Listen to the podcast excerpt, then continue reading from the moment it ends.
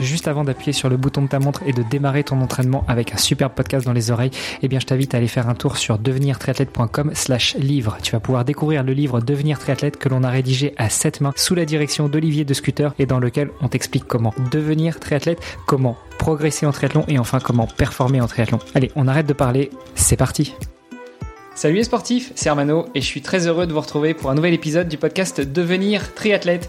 Euh, comme d'habitude, Olivier de Scooter m'accompagne. Salut Olivier. Salut Armano, salut à tous. Et euh, cette semaine, on reçoit un organisateur de course, mais qui est aussi pratiquant lui-même. Euh, J'ai même vu dans le palmarès une petite médaille d'or sur euh, sur une course, un autre podium euh, il y a quelques années. Donc tu vas pouvoir nous raconter tout ça. Euh, mais en tout cas, on commence par te saluer. Salut Sylvain. Bah, salut à tous les deux. Merci de m'avoir invité. C'est cool. Je suis content. Écoute, c'est un plaisir. Euh, bon, tu nous disais que tu connaissais déjà un petit peu le format parce que tu as l'habitude de nous écouter et ça, ça nous honore. Mais euh, du coup, on va rentrer direct dans le vif du sujet. Tu connais la tradition sur le podcast Devenir triathlète. On aime bien euh, demander à nos invités de se présenter. Alors, euh, dis-nous tout. Le micro est à toi. Qui est Sylvain Lebré? Je vais essayer d'être concis et, intéressant surtout. Bah écoutez, moi je, je m'appelle Sylvain Lebré, j'ai 51 ans. J'ai quatre enfants et euh, donc je j'habite à Grasse dans le dans les Alpes-Maritimes. Euh, donc je je travaille dans l'événementiel depuis depuis toujours. Euh, plus précisément dans tout ce qui est on va dire décor d'événements. Euh, je travaille dans une société euh, à Cavaillon qui euh, qui fait vraiment tous les métiers de l'événement et moi je m'occupe de la partie on va dire artisanale et toute la partie construction de décoration. Euh, depuis euh, depuis pas mal d'années maintenant. Et euh, à côté de, de, ce métier, je suis évidemment passionné par le, par le triathlon. Et euh, j'ai lancé un, un, label il, y a, il y a quelques années maintenant, il y a sept ans, que, qui s'appelait Tri Games. Alors, je dis qui s'appelait parce qu'aujourd'hui, Tri Games n'existe plus. on pourra en reparler un peu plus tard.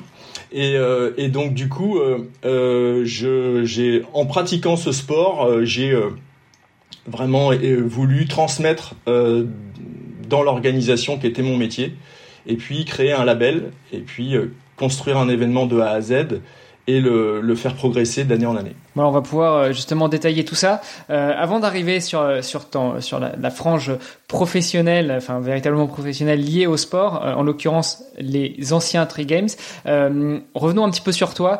comme je te disais, j'ai regardé un petit peu ton CV sportif. j'ai vu quelques médailles, quelques podiums. Tu peux revenir avec nous rapidement sur ton histoire dans le triathlon. Comment tu as découvert le triathlon? Qu'est-ce qui a fait que tu sois passionné de triathlon Et puis, bah, tu es dans la région de Grasse, donc peut-être que c'est lié aussi à, à l'endroit où tu te trouves, non?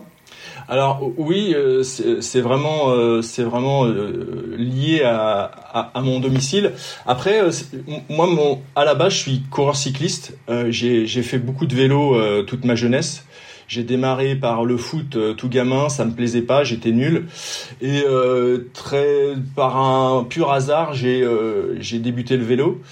Et euh, ça m'a tout de suite plu. J'étais beaucoup plus fait pour du sport individuel et, euh, et j'avais beaucoup plus confiance en moi euh, euh en étant seul. Donc du coup, euh, j'ai tout de suite marché à vélo.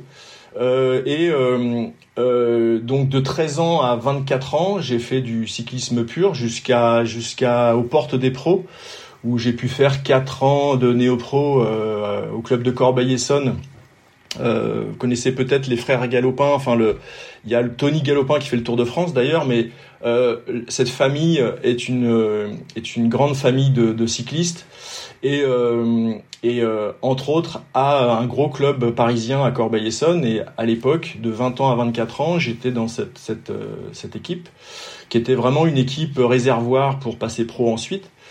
Bon, il m'a manqué le petit truc pour franchir le cap, donc je me suis arrêté à à la catégorie première caté. J'aurais rêvé de faire le Tour de France et faire des choses un petit peu plus euh, prestigieuses dans le vélo, mais il me manquait je, sans doute euh, un, peu de, talent. Euh, et donc, pour venir au triathlon, il s'est passé à 24 ans, j'ai tout stoppé, je me suis mis à travailler. il y avait une petite lassitude de, du monde du monde du vélo et du sport de haut niveau et j'ai passé donc six ans à, où j'ai vraiment breaké le sport alors c'est assez curieux mais j'ai beaucoup de mal à, l'analyser aujourd'hui Je me suis même mis à, fumer. C'était tellement stupide. Et donc, au bout de six ans, j'ai, par pur hasard, j'ai rencontré euh, un, un, garçon euh, qui faisait du triathlon euh, sur un dîner. c'était le collègue, c'était une collègue de ma femme qui, son mari faisait du triathlon depuis pas mal d'années. Et on s'est rencontrés, on, s'est liés d'amitié et du coup, il m'a fait découvrir ce sport. à l'époque, l'Ironman n'existait pas. C'était c'était le, triathlon de Nice longue distance où on avait donc la légende de Nice s'est construite ici. Attends, c'était en quelle année euh, C'était en 2014 exactement. 2004. Ok, donc l'Ironman de Nice en tant que tel n'existait pas, mais Ironman existait euh, ailleurs, Voilà, ça, existait ailleurs, mais euh, mais pas en, mais pas mais pas en France, c'est ça. Ouais. T'as raison de, souligner le truc. Et et du coup, quand quand j'ai découvert ce sport avec lui en tant que spectateur, hein, j'ai tout de suite trouvé ça extraordinaire. Euh, et euh, je, ça m'a relancé dans, dans l'envie de refaire du sport et de me, de me jeter dans, dans la passion euh, de, ce, de, de, ces trois disciplines. Bon, j'avais, je partais de loin parce que je savais pas du tout nager et je courais très très mal parce que je fais partie de cette gêne. Ça c'est comme tous les cyclistes en général. bah, c'est ce que j'allais dire, c'est c'est la, vieille époque dans le dans le vélo, fallait surtout pas courir parce que ça abîmait les genoux, c'était pas compatible.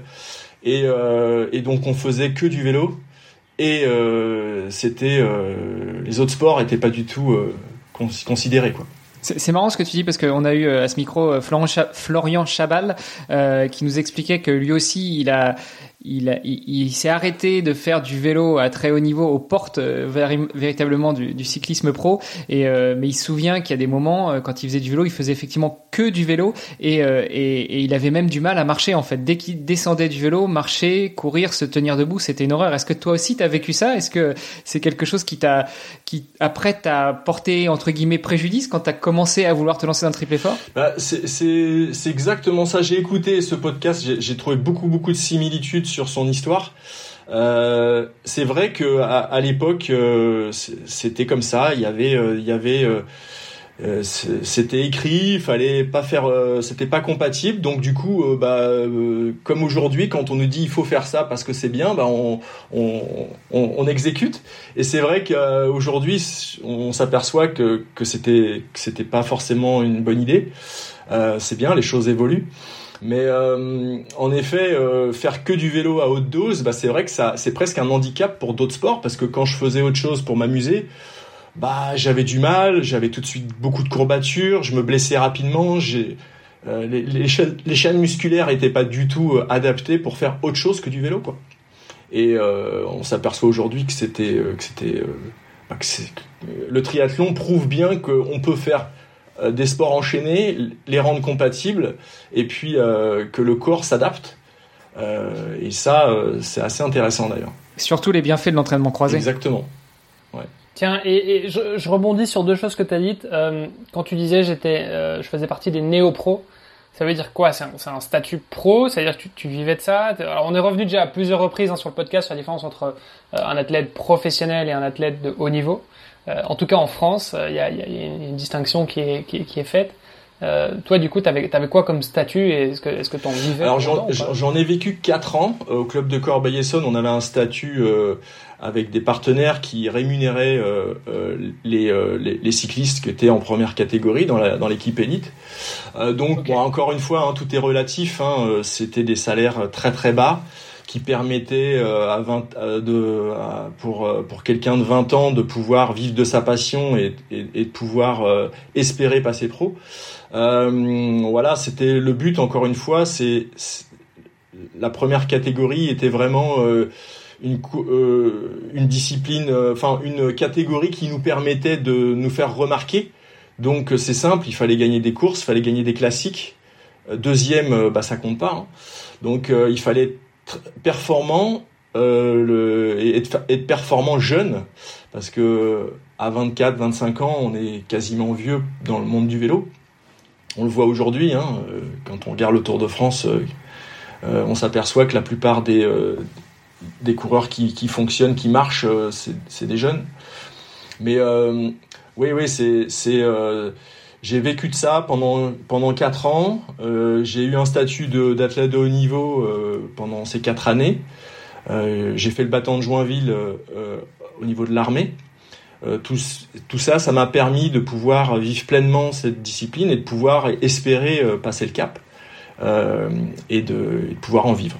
Ok, bah donc au moins c'est clair. donc la partie néo-pro, en fait, c'était juste tu peux enlever le néo, c'était pro quoi. Ouais, après c'est un terme qui, est, je parle un peu comme un vieux, mais euh, c'est un terme qui, euh, qui est plus trop utilisé aujourd'hui dans le monde du vélo. Euh, aujourd'hui, euh, je, je sais même plus si on appelle ça première catégorie. Je crois que c'est maintenant c'est on est élite et ensuite on passe pro. Je pense que le mot élite a, a, a a vraiment euh, remplacé le mot néo-pro. À l'époque, ça s'appelait comme ça, donc j'ai gardé les vieux discours. ouais, puis en, vélo en France, on parle souvent de coureurs pro tour, ça veut dire ceux qui font euh, un ou des tours, que ce soit le Tour d'Italie, Tour d'Espagne, Tour de France. Et euh, c'est peut-être là aussi la distinction entre le pro, le néo-pro d'avant et le élite et le pro Exactement. Ok. Et, et, alors une deuxième chose aussi, tu parlais d'une famille de cyclistes c'est marrant, je trouve que ça fait, c'est quand même un des sports où euh, ça, ça, se transmet euh, souvent de, de, de, dire de père en fils, mais ça peut être de, de mère en fille ou de, ou de mère en fils ou peu importe. Mais, mais en tout cas, c'est souvent un sport qui se transmet de, de génération en génération. Euh, enfin, je pense à ton exemple, je pense à Mathieu Van Der Poel aussi. Euh, je pense à moi aussi. Je sais que mon papa faisait de la compétition, mon grand-père faisait de la compétition aussi euh, à l'époque. Donc euh, voilà, est-ce que finalement c'est un truc on a ça un petit peu dans le sang ou est-ce que c'est une question d'éducation Je sais pas, mais j'ai l'impression qu'on retrouve quand même assez souvent ça. Hmm. Non mais mais t'as raison, c'est mais c'est valable dans beaucoup de sports. moi j'ai un, un, un, vieux souvenir le, du fait que j'étais très mauvais en football. je faisais ça un peu par défaut parce que j'avais d'autres copains qui faisaient ça et et euh, mais ça me plaisait pas. Et euh, je me souviens d'une anecdote. Un jour, j'étais allé euh, faire du vélo avec mon père dans les à 13 ans, tout gamin. Et mon père en, avait fait. il a été coureur cycliste pendant pas mal d'années, mais il était pas très très bon. Et du coup, euh, J'espère qu'il n'écoute pas Le, podcast parce que. Non, non mais il, il, il, il, le sait, il le sait. Et du coup, on, on, a fait une sortie de vélo ensemble euh, et, euh, et, je me souviens de cette anecdote où euh, on avait monté une côte et puis souvent dans cette côte il, me, lâchait et j'arrivais pas à le suivre. Et, et un jour j'ai réussi à le battre. Et ce, ce jour-là mon père il a été à la fois il était super heureux puis à la fois, il s'est dit mince, euh, il se passe quelque chose. Et euh, c'est la première fois que j'arrivais à, le battre. Et du coup, ce jour-là, il y a vraiment eu une sorte de transmission. Euh, je savais que mon père avait fait du vélo et j'avais réussi à le battre dans cette fameuse côte. Et il s'était passé un truc. Et j'ai vraiment été la passion du vélo a commencé vraiment ce jour-là. Il y a, y a vraiment eu un déclic au moment où j'ai battu mon père, au moment où l'élève dépasse le maître, au moment où tu es devenu le, Jedi face à ton père. Enfin, c'est c'est un truc de mec. Ça, euh, on essaye de, de tuer le père. Et donc quand tu l'as, as réussi à le tuer, euh, alors, toute proportion gardée. Hein, j'espère que nos propos seront pas détournés. Euh, on va finir finir en tôle dans la tôle des podcasters. Non, mais, euh, mais, ouais, au moment où tu as réussi à, à, battre le père, c'est là que la transmission s'est faite. C'est vraiment il y a eu, y a eu un, un un déclic ce jour-là. Ouais. Et, et, pour rester juste sur le thème, là, tu disais euh, en intro que tu as 51 ans, quatre enfants, euh, euh, passionné de triathlon. Est-ce que toi, tu transmets le triathlon à tes enfants? Est-ce qu'ils t'ont déjà mis des petites mines et que tu as senti que la transmission était faite ou pas encore? Euh, moi, je suis marié à, à, Claire qui fait, qui a fait beaucoup de, qui a fait de la D1 en handball et qui a un autre, une autre philosophie du sport qui est, qui est plus du sport collectif et euh, c'est plus ma femme qui a réussi à, les, à, transmettre sa passion. Euh, et, en fin de compte, j'ai quatre enfants, mais j'ai deux filles d'un premier mariage et un garçon et une fille d'un deuxième mariage. Et mes deux enfants euh, euh qui sont euh, avec nous aujourd'hui sont vraiment ont, ont, pas du tout adhéré au sport individuel et ont, ont vraiment adhéré au sport co.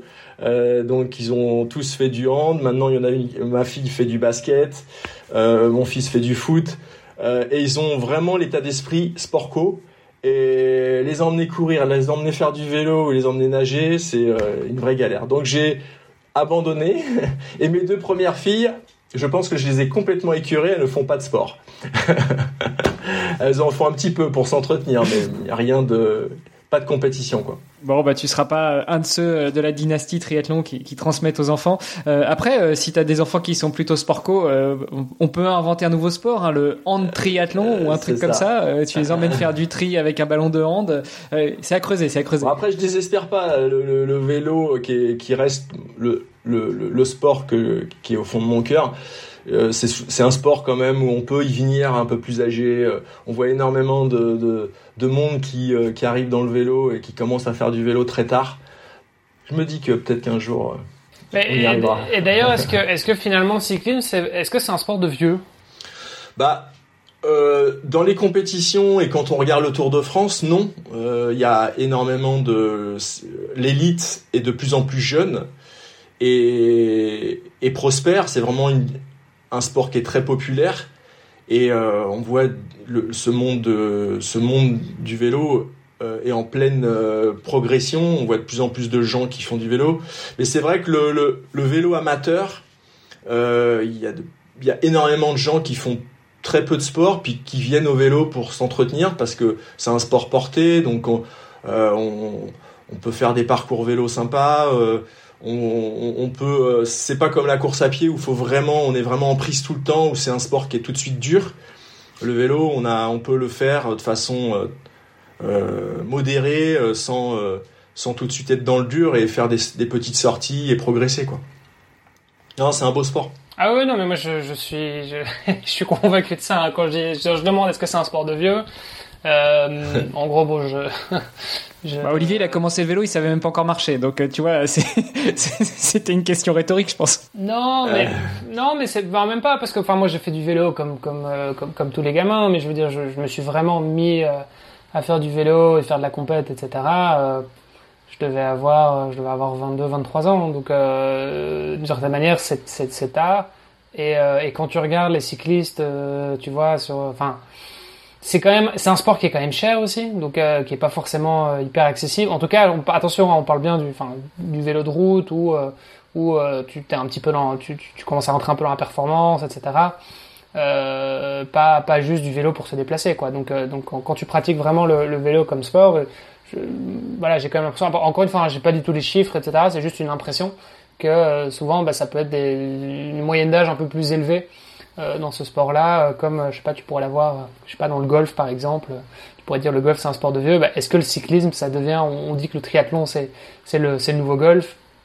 Est-ce que le cyclisme c'est aussi un peu le nouveau golf d'une certaine manière? Est-ce que c'est aussi un truc de vieux?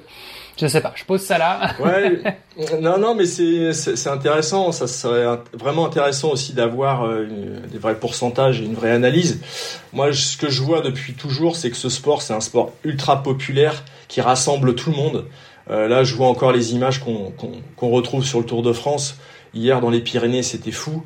Il y avait euh, des enfants, des vieux, des jeunes, des femmes, des étrangers. Tout le monde, tout le monde était là pour faire la fête euh, sur les bords des routes. C'est un sport qui est accessible à tous.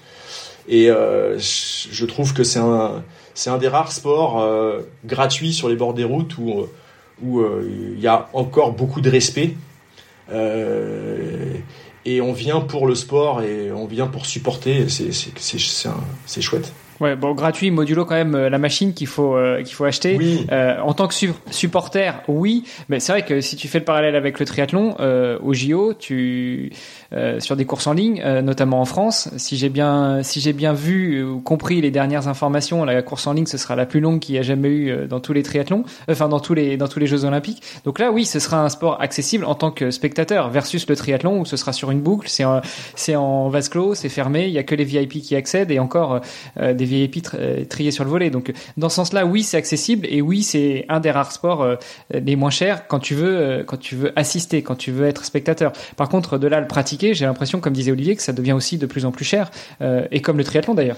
Ouais, ouais. Alors c'est sûr que quand quand on est gamin, qu'on on aime faire du vélo, etc. C'est sûr que les parents doivent suivre. Hein. C'est sûr que acheter un vélo aujourd'hui, quand on voit le coût des vélos euh, et, et, et, aussi, je pense aussi que les mentalités ont changé. Moi, quand j'ai été môme, euh, quand j'ai commencé le vélo, euh, j'ai commencé avec un vélo très rudimentaire, bricolé par mon père.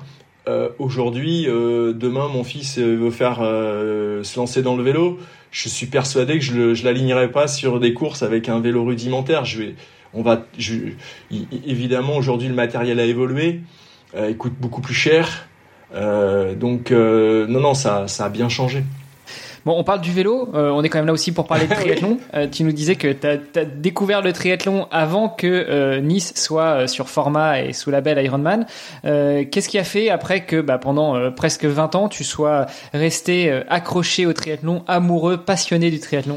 Bah, Quand j'ai découvert ce, le triathlon de Nice en 2014, euh, ça m'a vraiment euh, séduit à tous les niveaux. J'étais très admiratif de euh, de de, tous ces athlètes qui étaient à même de pouvoir enchaîner ces trois disciplines. Et quand j'ai commencé, ça a été vraiment un gros déclic dans ma tête. Je, je, je me suis investi dans les trois disciplines, surtout en natation et en course à pied pour rattraper un peu le, le mon passé. Le vélo, j'avais cette chance de, pouvoir m'entraîner euh, très peu finalement, et j'ai pu m'investir dans les deux disciplines qui étaient les plus importantes pour moi.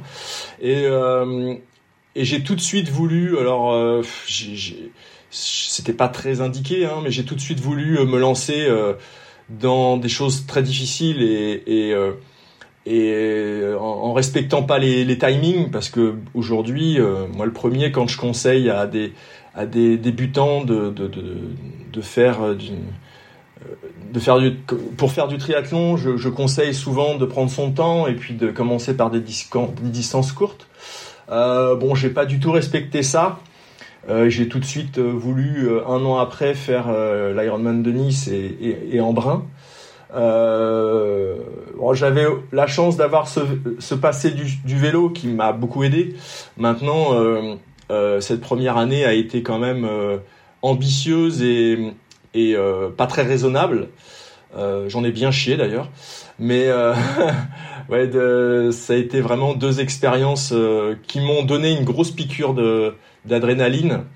Et le résultat était pas du tout là, mais ça m'a vraiment j'ai eu une accélération pour apprendre ce sport euh, en un an et euh, derrière euh, j'ai tout de suite voulu progresser et, après c'est dans le caractère hein, il y a des gens qui prennent leur temps. Moi j'ai vraiment tout de suite voulu progresser rapidement et puis être, compétitif. Alors j'avais une vague notion de ce que je voulais faire. Ce que je voulais c'était être digne et puis arriver à me faire plaisir et, faire des résultats et puis aussi euh, avec le passé de, de coureur cycliste que j'avais avant, je, je, je, voulais vraiment euh, euh, que ça marche et avoir quelques résultats et courir un peu euh, dans le premier quart devant quoi. Et donc voilà très rapidement j'ai progressé. ça s'est fait d'année en année. Chaque année je gagnais 10 minutes. Et, euh, et ça a été euh, crescendo jusqu'à euh, jusqu'à 2015 euh, où où j'ai réussi à me qualifier pour pour l'Ironman d'Hawaï qui était finalement un peu une finalité. J'avais je, je, vraiment je voyais vraiment ce sport pour ça.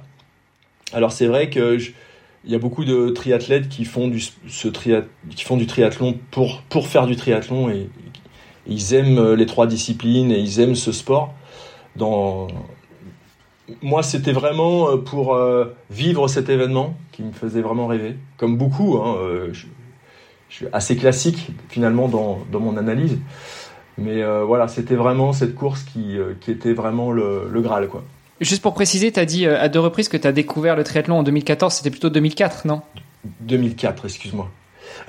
non, mais il y a un petit, un petit lapsus parce que c'est en, en 2014 que, que j'ai commencé à bien marcher, j'ai raté la qualif euh, en 2013 et 2014 et en 2015 je me suis qualifié. Donc c'est pour ça que mon cerveau a bugué.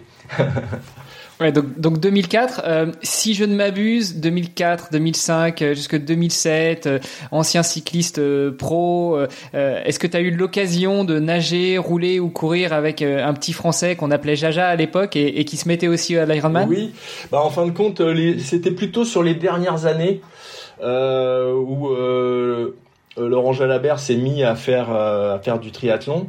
Et euh, il a tout de suite été euh, monstrueux, hein, avec des temps vélo incroyables. Surtout, il avait fait Nice, je me souviens. Euh, mais d'ailleurs, on pourra en reparler tout à l'heure, mais j'ai une, relation amicale avec Laurent Jalabert. Il est, il, est venu participer aux Tri Games quand j'ai créé Tri Games, et il est venu deux fois à deux, éditions pour faire le, le Tri Games de Mandelieu euh, c'était c'est un super mec. Bon, enfin voilà pour les, les Français ou, ou les, les, amoureux du vélo euh, en France qui connaissent Laurent Jalabert ou qui en ont entendu parler, effectivement Jalabert s'était euh, lancé dans le, le, triathlon. Je crois que c'est en 2007 qu'il a vraiment commencé ouais. euh, en Suisse et, euh, et, je me souviens d'une édition. Alors je sais plus si c'était à Nice ou, ou, même à ouais c'était à Nice je crois où il était un peu un peu agacé parce qu'il est sorti dans les quasiment dans les derniers de l'eau et, et, il ne fait que le deuxième temps vélo euh, au final. Bon, ce qui est juste stratosphérique, mais mais je crois qu'il aurait voulu aller chercher la première la première place vélo en tout cas. Euh, et après, euh, c'est aussi un, un super bon coureur. Mais bon, on n'est pas on n'est pas là pour parler de, de Laurent euh, Jalabert. Euh, re revenons à toi. Donc 2015, euh, qualif pour Hawaï, euh, c'était pour toi le Graal, c'était pour toi l'objectif de ta pratique du triathlon. Euh, comment tu t'es Comment tu t'es présenté après ta qualif pour aller à Hawaï et, qu'est-ce que ça a changé pour toi? Bah, Déjà, d'y être, c'était vraiment pour moi on va dire une consécration et puis c'était vraiment l'objectif de, de, de, ce sport pour moi et c'est vrai que euh, pour être très honnête euh, ma femme euh, a supporté tous mes entraînements et toute cette période de qualification difficile pendant près de dix ans. Et c'était il y a eu quelques années compliquées familialement avec les entraînements et, euh, en 2014, là je me trompe pas, euh, je me souviens d'une conversation que j'avais eue avec elle où elle me dit franchement euh, j'en ai marre de tes entraînements, c'est beaucoup trop, ça prend trop de place, il faut vraiment que, que ça cesse, c'est pas bon pour notre couple, etc. Et là, j'étais j'étais pas bien, pas bien, je sentais que j'étais pas loin de mon objectif, euh, j'avais raté une année euh, la qualif d'une minute trente. C'était, je me suis, je me suis dit, mais il faut qu'elle me fasse confiance encore un an ou deux et qu'elle me laisse un peu de liberté pour faire ce sport. Et Attends, euh, un bon, peu de liberté, parce qu'il faut remettre un peu les choses dans le contexte, hein, parce que pour nous, effectivement, c'est un peu de liberté, mais euh, rappelons-le peut-être pour ceux qui sont pas, qui, qui, qui, je sais pas, quantifient peut-être plus difficilement euh, le, le, la charge d'entraînement quand étais, euh, tu, tu, tu, voulais te qualifier euh, à cette époque-là, tu étais à quoi comme euh, moyenne par semaine? Bah, euh, c'est vrai que c'est pas très raisonnable, euh, surtout familialement. Hein. C'est un sport qui est, qui est, énergivore, qui prend énormément de temps et qui rend euh, la passion rend rend complètement on, rend, on est on est complètement hermétique à l'espace-temps. Donc du coup, le, il faut s'entraîner, il faut y aller.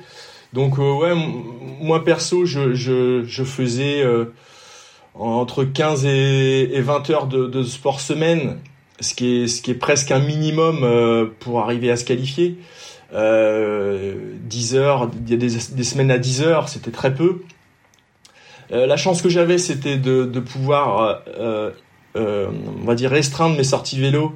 je faisais une grosse sortie le, dimanche et après, je, j'axais mes semaines sur mes entraînements sur de la course à pied du vélo et je faisais très peu de vélo finalement. C'est, pas quand il faut vraiment bosser le vélo euh, pour se qualifier, euh, faut vraiment avoir beaucoup de temps et c'est ou faut avoir un métier qui s'y prête euh, ou être célibataire. Mais c'est vrai que c'est un c'est un sport qui est c'est un sport qui est très difficile pour pour gérer travail et famille et enfants et surtout le cerveau quand on est en, en, prépa et, et, pas toujours euh, connecté à la famille. Et c'est ça qui est dangereux. Et euh, moi, ça a été, euh, je m'en rends compte aujourd'hui où c'est un sport, un sport plaisir maintenant. Et je m'en rendais pas toujours compte à l'époque. Et c'est ce qu'il faut vraiment, si on peut transmettre un message à tous ceux qui sont vraiment dans ce dans ce, cette, cette passion-là, toujours garder, relativiser, et euh, toujours garder euh, de la place à la famille. C'est vraiment, euh, c'est comme ça déjà qu'on y arrive. Moi, j'ai réussi à me qualifier, c'est vraiment grâce à, à ma femme qui m'a vraiment soutenu jusqu'au bout. Et je, pense que dans un conflit familial, quand ça se passe pas bien, en général, le résultat, il pas là. Ouais, tout est lié. Hein. Mais, euh, mais c'est vrai que c'est intéressant que tu le dises parce que euh, souvent on parle de, des techniques d'entraînement, des volumes, des, euh, des, de la motivation, des résultats, etc. Mais on, on, on, oublie de temps en temps de, de parler aussi de cet équilibre qu'on peut avoir au niveau euh, euh familial. Et, et c'est vrai que quand l'autre moitié ou quand les enfants sont pas pratiquants, tu l'as dit, on est complètement hermétique au reste du monde parce qu'on est dans sa passion, on est dans sa préparation, on parle triathlon.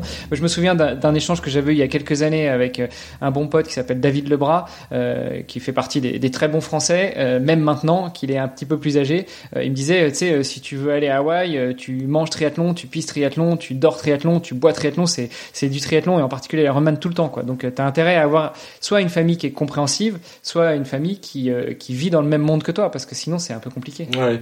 Non, non, mais c'est après encore une fois, c'est j'ai beaucoup de mal moi avec avec les gens qui trouvent que le sport en règle générale et euh, entre autres le triathlon est addictif. Moi, pour moi, euh, quand on est passionné, euh, on, on, doit, on est, on est addict et on, on, est à 100%, voire à, 120%. Et évidemment, quand on est passionné de quelque chose, au regard des, des, autres, on est toujours un peu, un peu bizarre, un peu perché, un peu, un peu trop quoi.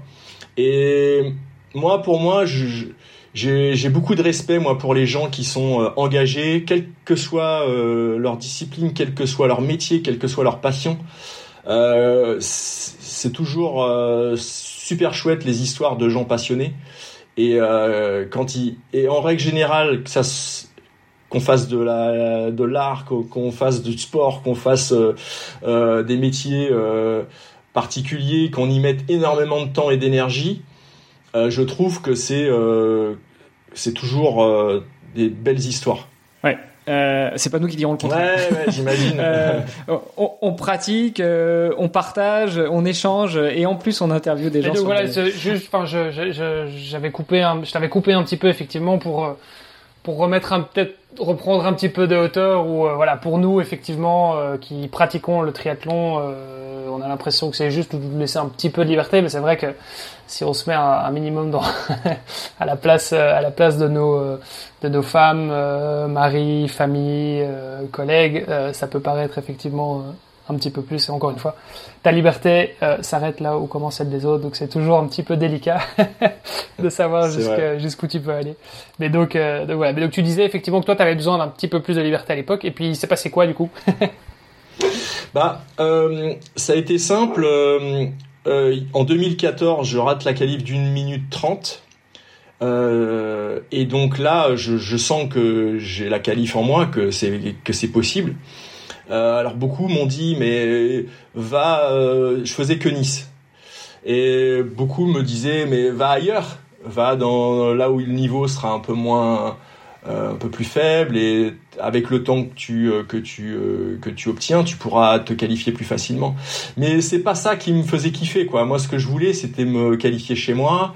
Euh, sur sur Nice parce que c'était une course qui pour moi est une course incroyable euh, et du coup je voulais je préférais pas me qualifier que que de que d'aller me qualifier en Chine ou euh, ailleurs parce que c'était pas la même saveur, c'était pas le c'était pas c'était un plat sans sel quoi. Et du coup, euh, j'ai insisté euh, grâce à Claire, j'ai insisté un an de plus et en 2015 j'ai réussi enfin. Et, et du coup, voilà, ça, a été vraiment une finalité. Et quand on est parti ensemble euh, donc euh, sur ce voyage. Et euh, elle a admis hein, sur place, elle a avoué que c'était que ça valait la peine d'aller chercher ce, ce, Graal parce que sur place c'était c'était vraiment chouette. Et bon, la destination aussi est chouette, hein, donc faudrait être délicat pour pour dire l'inverse. Mais c'est vrai que c'était une très très belle expérience et, c'est vrai que derrière j'ai vraiment stoppé ce sport à haut niveau avec et, depuis je le fais vraiment pour la passion de ce sport. J'y vais quand, euh, quand j'ai envie, je me mets moins la pression et je, continue à faire ces trois disciplines avec le temps et sans obligation. J'y prends beaucoup de plaisir aussi. Et, et, dans le plaisir et dans le triathlon, tu fais pas que pratiquer. On l'a dit en intro, tu organises aussi des événements. Tu peux, euh, euh tu peux nous en dire plus sur euh, le, ce nouveau déclic que tu as eu dans le triathlon, qui était plus forcément par la pratique, mais par le fait de faire pratiquer les autres?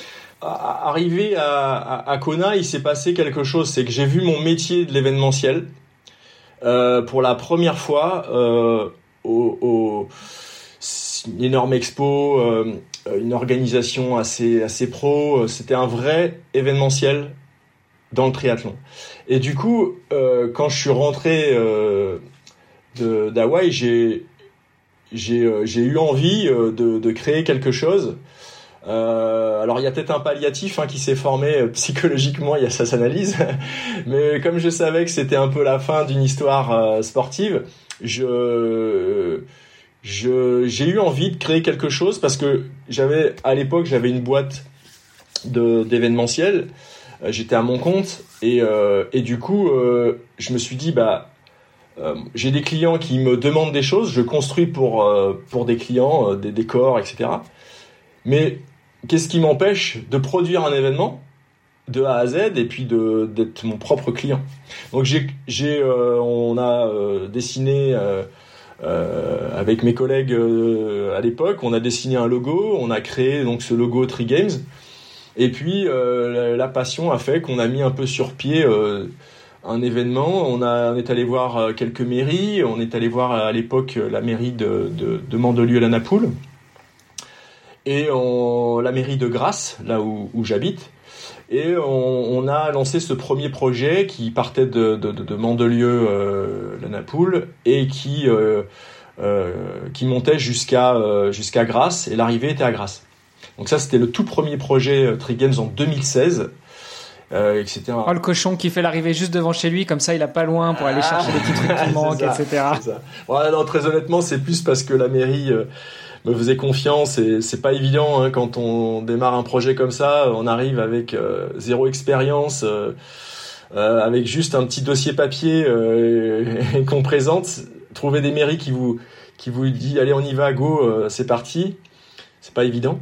Donc là, il y a Mandelieu qui m'a accepté un départ sans en avoir l'honneur de l'arrivée. Donc c'était plutôt chouette de leur part. Et, et Grace qui nous a accueillis pour la pour l'arrivée. D'ailleurs, pour revenir à Jalabert, euh, on avait euh, en, en, en, grande star, on a Jalabert qui est venu pour la première édition et la deuxième édition. Et euh, à l'époque, Zamora, j'imagine que vous connaissez ce, ce, Marcel de son petit prénom. star Marcel Zamora, qui, qui, a gagné plusieurs fois Nice, etc., qui est, qui est vraiment un, un, grand champion et qui aimait les courses difficiles. Donc, euh, tout comme Laurent, ils sont venus, euh, ils sont venus sur cette première édition parce que le parcours vélo était quand même assez accidenté, assez dur. Et euh, donc voilà, c'était le, premier Tri Games en, en, en, 2016. Et ensuite, on a on a progressé, on a tout de suite atteint les 1000, 1000 concurrents inscrits. ça a tout de suite bien marché. On a apporté vraiment de l'événementiel à ce sport. Euh, alors c'est vrai que euh, à l'époque, ce, sport euh, était organisé beaucoup par des associations, euh, donc c'était pas toujours des bonnes sonorisations, c'était pas toujours bien décoré, les finish lines étaient toujours un peu rustiques. Il y avait évidemment Ironman qui faisait ça bien, hein. et mais à côté, il y avait des organisations qui étaient un petit peu, qui faisaient au mieux hein, avec les moyens qu'ils avaient. Donc, euh, et depuis, hein, on peut le constater, hein, le, triathlon s'est événementialisé. Aujourd'hui, euh, tous les gros triathlons qui fonctionnent bien euh, sont des triathlons gérés par des agences d'événements. Et c'est rarement des associations qui, gèrent leur événement. Du coup, tu, lances cette première édition. C'était quoi les formats euh, C'était quoi la particularité en dehors de, l'événementiel On l'aura bien compris euh, des Tree Games. Qu'est-ce qui faisait que ça attirait du monde? Alors, on n'a rien inventé de particulier sur les formats euh, parce que on se rend bien compte qu'il y a des codes et vouloir changer ces codes, c'est pas si évident que ça.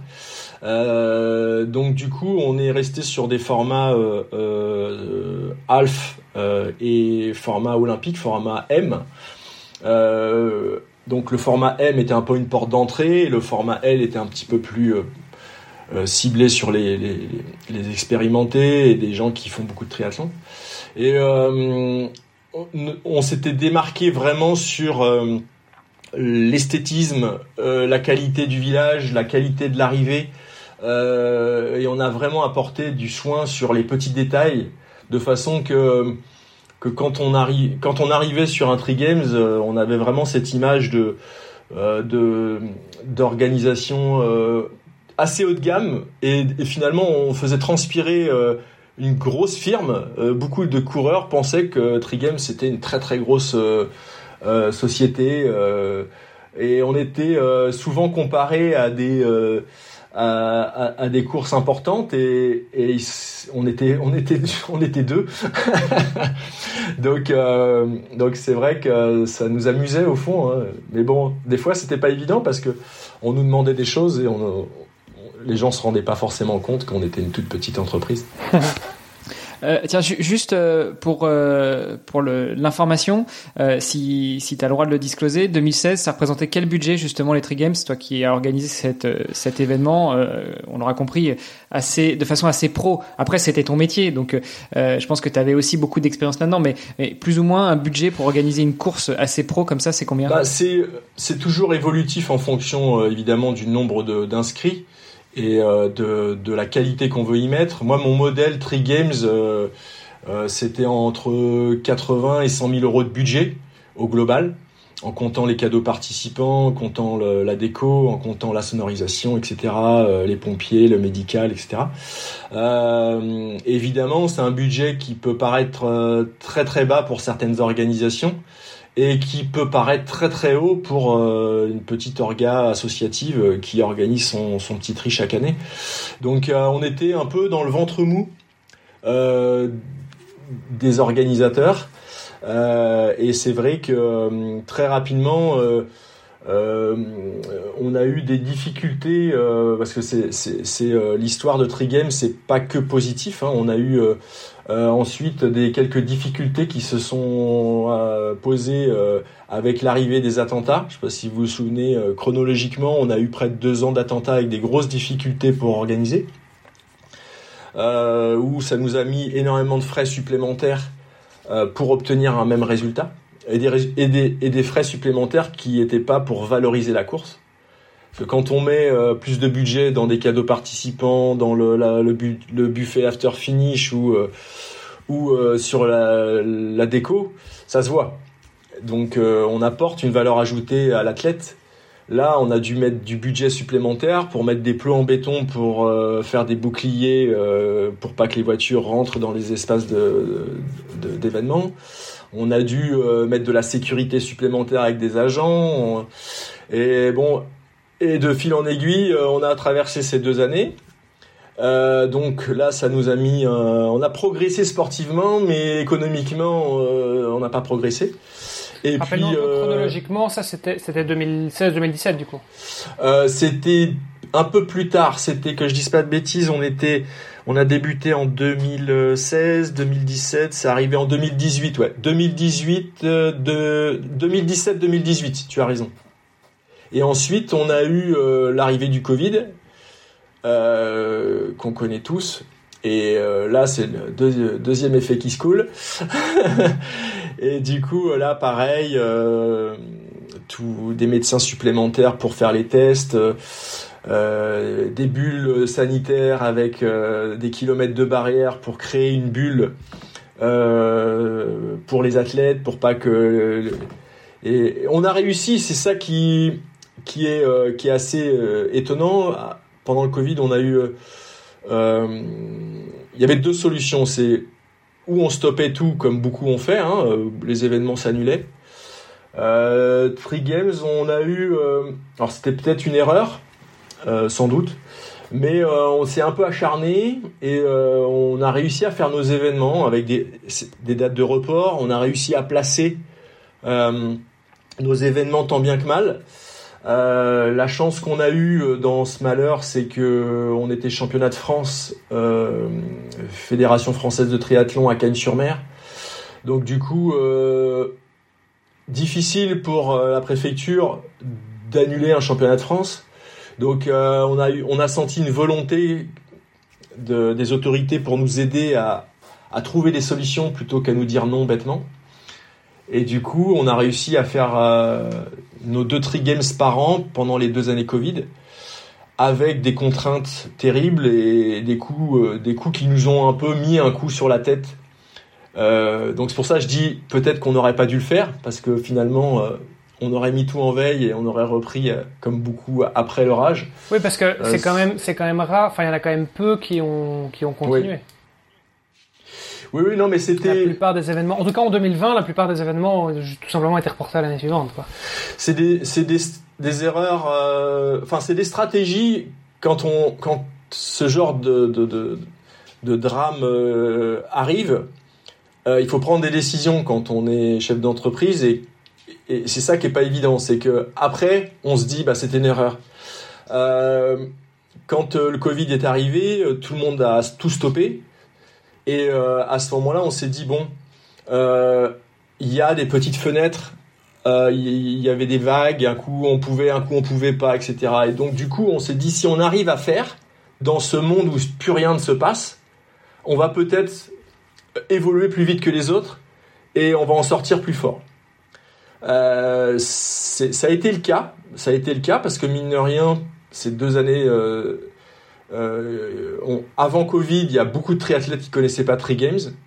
Et on est sorti du Covid. Et il y a très peu de triathlètes français qui ne connaissaient, pas Tri Games. Avec, de par les championnats de France et autres. Et c'est vrai que, donc ça, ça a été une réussite. Par contre, le côté obscur, c'est économiquement, on est sorti du Covid sec, quoi. Et, euh, et là, euh, derrière, on a eu beaucoup de mal à remonter la pente. Et il y a eu un effet euh, très pervers qui, est arrivé après Covid que personne a, vu venir et moi le premier. Et vous allez vite comprendre le, problème de fond, c'est que il y a eu énormément de dossiers qui étaient, enfin de, courses annulées. Donc du coup, chacun d'entre nous, on avait tous des courses avec des reports à réutiliser. On avait tous sur notre petit bureau à la maison deux, trois courses euh, en attente de, date, en attente de report, etc. Et en 2022, quand le Covid est parti, bah, tous les athlètes se sont pas réinscrits à des courses et ont réutilisé leurs 3, 4, 5, 6 dossards euh, achetés en 2020-2021. Euh, logique, normal. Euh, on va pas euh, ressortir sa carte bleue pour s'inscrire sur des courses alors qu'on a potentiellement des dates de report. Et en 2022, finalement, euh, au lieu d'avoir un effet booster qu'on aurait dû avoir, bah, légitimement, les gens se sont pas inscrits chez nous parce qu'ils avaient des, dates de report à, utiliser. Ils avaient tous des courses euh, sur leur petit bureau à, à, aller chercher. Et du coup, euh, bah, on a eu, on, en 2022, on a fait un événement euh, encore plus mauvais que, euh, en termes de résultats, que, que, que pendant le Covid. Donc c'est là que. On parle de, de, de résultats financiers, oui, hein, tu parles oui, bien oui. en termes de qualité de l'environnement, de l'événement. C'est ça qui était très paradoxal et beaucoup de triathlètes n'ont pas compris parce que c'était un. Street a toujours eu euh, une très bonne image et les gens euh, venaient, euh, les athlètes venaient et repartaient souvent très très contents et ça se passait vraiment bien sportivement. Et mais économiquement, la vie a fait que on a traversé quatre ans très complexes et la passion euh, n'a pas tout fait. Et du coup, euh, bah, en 2000, fin 2022, j'ai décidé de stopper parce que c'était économiquement c'était plus plus très raisonnable. Et Challenge Family l'a su. C'est comme ça qu'on va pouvoir parler de challenge. et Challenge Family l'a su et ça, le destin a fait que eux cherchaient à se développer en France mhm. pour 2023. Et, euh, et, donc du coup, euh, ils m'ont contacté, ils m'ont euh, vraiment euh, stimulé pour que qu'on reparte de plus belle ensemble. Et, euh, donc Challenge a, a, récupéré ces deux événements et en propriété pure. Hein, donc Challenge aujourd'hui, c'est plus mes courses, c'est les, courses de Challenge. et moi, je travaille pour produire ces courses pour eux. Donc c'est pour moi finalement une grande satisfaction parce que en 2016, je pars de rien. Je me revois dessiner ce logo sur un papier. Et euh, euh, sept ans plus tard, euh, j'ai intéressé une société étrangère, concurrente à Ironman, qui, bah, qui a souhaité, euh, a vu dans mes épreuves quelque chose mmh, qui, mmh. Euh, qui pouvait les valoriser. Donc euh, pour moi, c'est avec du recul euh, plutôt chouette. On m'aurait dit ça il y a 7 ans, j'aurais sans doute signé tout de suite.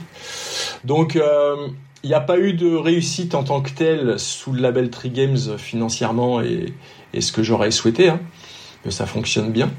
mais par contre, j'ai pu rebondir avec un label euh, avec des gens très sympas, euh, des gens qui ont envie de progresser avec moi et, et qui ont compris, compris ma, ma, ma, difficulté parce que ils ont tout de suite vu que, que mon modèle euh, était plutôt chouette, mais que économiquement j'avais besoin d'aide. Donc voilà. du coup, on va rentrer un petit peu aussi là-dedans. C'est vrai qu'on a, on a, on a déjà eu plusieurs personnes de chez Ironman. On a déjà eu Florian de chez euh, Open Lakes aussi. On a eu, euh, on a eu le triathlon de Paris, euh, triathlon Garmin de Paris. J'en oublie potentiellement. ouais, il y a eu Florian de Xterra aussi. Enfin bref, on, en a, on en a eu plusieurs. Les organisateurs de courses, c'est vrai qu'on avait encore eu personne chez Challenge. Challenge, challenge. Ça dépend euh, si tu le prononces à la, à la française ou non. Euh, voilà. Challenge. En Belgique, on dit plutôt challenge, mais bref, on se comprendra. Mais donc effectivement, on va pouvoir en parler un petit peu. Mais juste pour revenir un peu sur sur ce, cet entrepreneuriat aussi, parce que c'était, tu étais entrepreneur. Euh, organiser des courses de triathlon, est-ce que c'est un bon business? Euh, Oui et non. C'est-à-dire qu'aujourd'hui, il y a plus de, de courses qui sont très limite et pas rentable euh, que de courses rentables. Aujourd'hui, euh, faut pas. C'est sûr que euh, se dire ah bah je vais organiser des, triathlons pour gagner plein de sous, c'est c'est en effet une fausse idée. il faut clairement, ça peut être très intéressant quand on faut remplir énormément faut, on le voit, hein, euh, on prend des UTMB, on prend des, courses comme Ironman et autres. Euh, les courses qui deviennent des vrais business, c'est des courses qui remplissent, qui font venir des étrangers euh, avec beaucoup beaucoup de monde. Et, euh, et, et, là, ça fonctionne. De toute façon, c'est simple. Quand vous prenez votre modèle économique, quand vous avez 500, 1000 ou 3000, le modèle économique, au bout d'un moment, il devient C'est les mêmes coûts fixes, quoi. Tu veux dire, les, les à part les cadeaux pareils en termes de nombre de bénévoles, Exactement. de ravito, etc. Il y a le coût variable est assez faible, c'est euh, ça va être tes dossards que tu vas imprimer, euh, peut-être un tout petit peu plus de coordination et de, de, de support euh, euh aux athlètes, mais dans l'absolu, euh, tu as un gros coût fixe. En gros, pour l'organisation de ta course, c'est que tu es, comme tu dis, euh, 1000 ou 2000 athlètes. Au final, ce sera plus ou moins pareil, sauf que ton chiffre d'affaires aura fait x2, quoi. Exactement. Il y a un seuil à passer, et c'est ça qui est très difficile. Et là où j'ai buté souvent avec Trigen, c'est que il y a ce seuil euh, de rentabilité, euh, et je venais souvent mourir sur ce seuil, euh, voire légèrement, euh, légèrement avant. Donc du coup, c'est ça crée une petite dette à chaque fois. Euh, et du coup, il faut arriver à passer ce seuil, et ensuite c'est exponentiel. Et c'est vrai que, en effet, Faire ça pour argent, euh, c'est une mauvaise idée. Faut le faire parce qu'on aime ça. faut le faire parce que on, a la capacité de pouvoir produire ce genre de, de course. Faut être passionné. et puis, faut, ça procure. Et quand on est passionné, ça procure un énormément, énormément d'adrénaline quand vous partez de votre feuille blanche, vous travaillez sur un événement comme ça, et puis que euh, dix mois plus tard, vous euh, donnez le départ d'un événement où vous avez 1000 concurrents inscrits, euh, c'est une très très grande satisfaction. Vous voyez plein de gens qui se sont inscrits à votre course, que vous connaissez pas. Il y a des gens qui sont contents d'être là, qui ont le sourire, qui s'éclatent. Euh, vous voyez des gens euh, au départ euh, angoissés. Il y a des gens qui font leur premier triathlon, qui ont des émotions, qui pleurent au départ. Plus à l'arrivée quand même. Des gens qui pleurent à l'arrivée. Et vous êtes.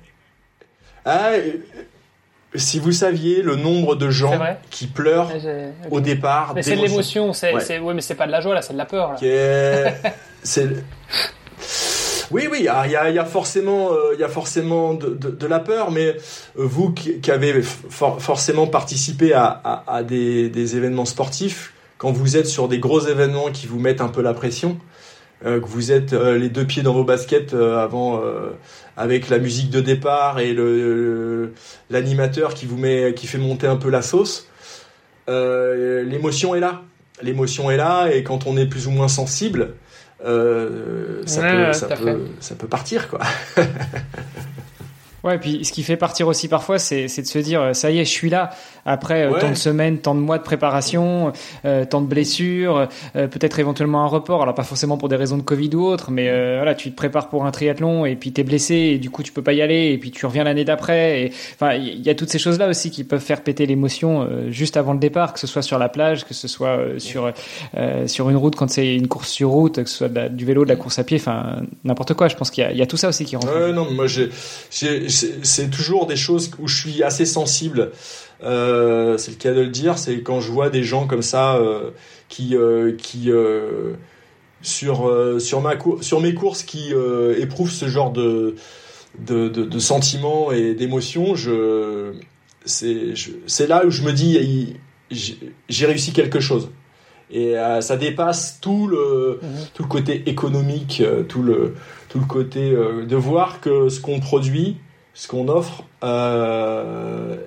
apporte. Euh, oui, il y a un côté très satisfaisant là-dedans, mais, mais, c'est vrai qu'effectivement, c'est. Enfin, tu l'as dit, hein, euh, financièrement, si vous voulez faire beaucoup d'argent, organisez pas un triathlon, quoi. et, Oui, non, mais c'est clair qu'il faut tout de suite faire gros. et, et, démarrer comme j'ai démarré à l'époque, c'est très très ambitieux. Et la passion fait les choses mais je suis assez d'accord qu'aujourd'hui, euh, euh, je devrais tout recommencer. Euh, je me poserais peut-être plus de questions sur le business model. là, je suis vraiment parti très rapidement dans mon dans mon dans mon idée. Euh, alors ça a écrit une belle histoire, hein. ça fait 8 ans que ça dure. C'est un peu le propre aussi des entrepreneurs, hein. c'est souvent de, de, voilà, de suivre suivre un peu son cœur et puis et puis se lancer. On a plein d'idées, on se lance, on y va, on déroule et puis et puis en fait, euh, après coup, on peut toujours se dire ah mais j'aurais peut-être dû faire ci comme ça, mais ça c'est plus facile évidemment. Ouais, après, je... mais faut, faut pas trop se poser de questions, faut le faire quand on a envie. Hein. C'est, euh, en tout cas, je pense que c'est important quand même de de rappeler aussi que euh, les organisateurs de courses, alors jusqu'à preuve du contraire, c'est pas des gens qui se qui se gavent parce que souvent on peut avoir tendance à critiquer assez rapidement ah ouais mais c'est cher les, les, inscriptions sur un triathlon etc donc, ce que je peux comprendre hein, ça peut ça peut représenter beaucoup d'argent pour certaines personnes mais en même temps quand on regarde le coût aussi que ça représente pour l'organisation alors soit c'est le petit club local euh, où on a plein de bénévoles, mais donc ça, ça a un coût aussi. C'est juste que c'est des, des, gens qui vont donner du temps euh, pour l'organisation et donc on leur est redevable. Euh, ou alors c'est une organisation avec une entreprise euh, qui, a, qui a des coûts, qui doit faire euh, de la marge parce qu'ils font des investissements, etc. Et bon, oui, c'est un business, mais, mais ça a un coût aussi. Et donc, donc voilà, et ce coût-là, bah, il faut le supporter d'une manière ou d'une autre. Et donc, il faut être conscient aussi de ça parce que j'ai l'impression d'entendre parfois aussi... Des oui mais ces courses enfin voilà les, courses de triathlon c'est trop cher c'est pas normal que ce soit aussi cher ouais mais alors enfin soit soit bénévole toi-même pour les autres, euh, soit soit de payer le, le, vrai coût, mais mais voilà, c'est c'est c'est malheureusement un fait quoi. Un triathlon, bah, logistiquement, euh, c'est complexe, euh, euh, ça demande énormément de préparation, et, et donc donc voilà, il faut, faut faut réaliser ça aussi, je pense. Non, mais c'est intéressant ce que tu dis parce que c'est à la fois, moi je je réfléchis comme comme je pouvais réfléchir à l'époque.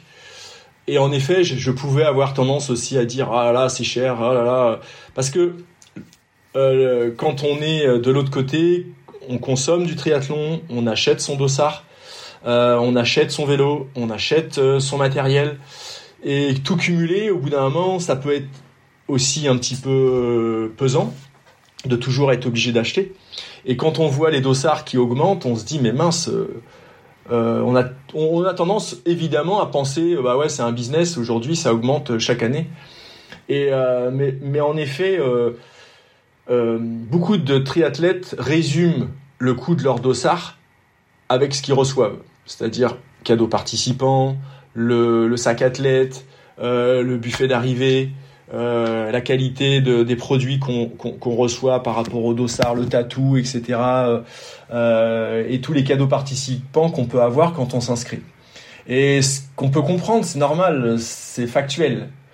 Maintenant, euh, très peu d'athlètes arrivent à prendre un tout petit peu de hauteur et se rendent compte que l'ambulance qui a euh, au sommet du col de Vence euh, l'hélicoptère qui potentiellement peut venir euh, euh, en cas d'accident grave, euh, toute la l'infrastructure les assurances, qui se voit la pas préparation, forcément. le fait que euh, t'as des gens qui ont bossé à temps plein pendant des mois euh, avant, exact. donc enfin c'est ce genre de choses. Euh... Exactement. Les les 5-6 médecins qui sont parcours, partout sur le parcours, aujourd'hui tout coûte. Et c'est vrai que ça, c'est un vrai phénomène par rapport aux organisations. Quand euh, j'ai commencé, il y avait beaucoup de choses qu'on obtenait. Euh, je prends, l'exemple des médecins, par exemple. Euh, j'ai appelé deux, trois euh, connaissances. Ah bah tiens, j'ai un médecin bénévole qui peut venir sur ta course. Ah bah tiens, euh, et les choses se faisaient beaucoup plus comme ça.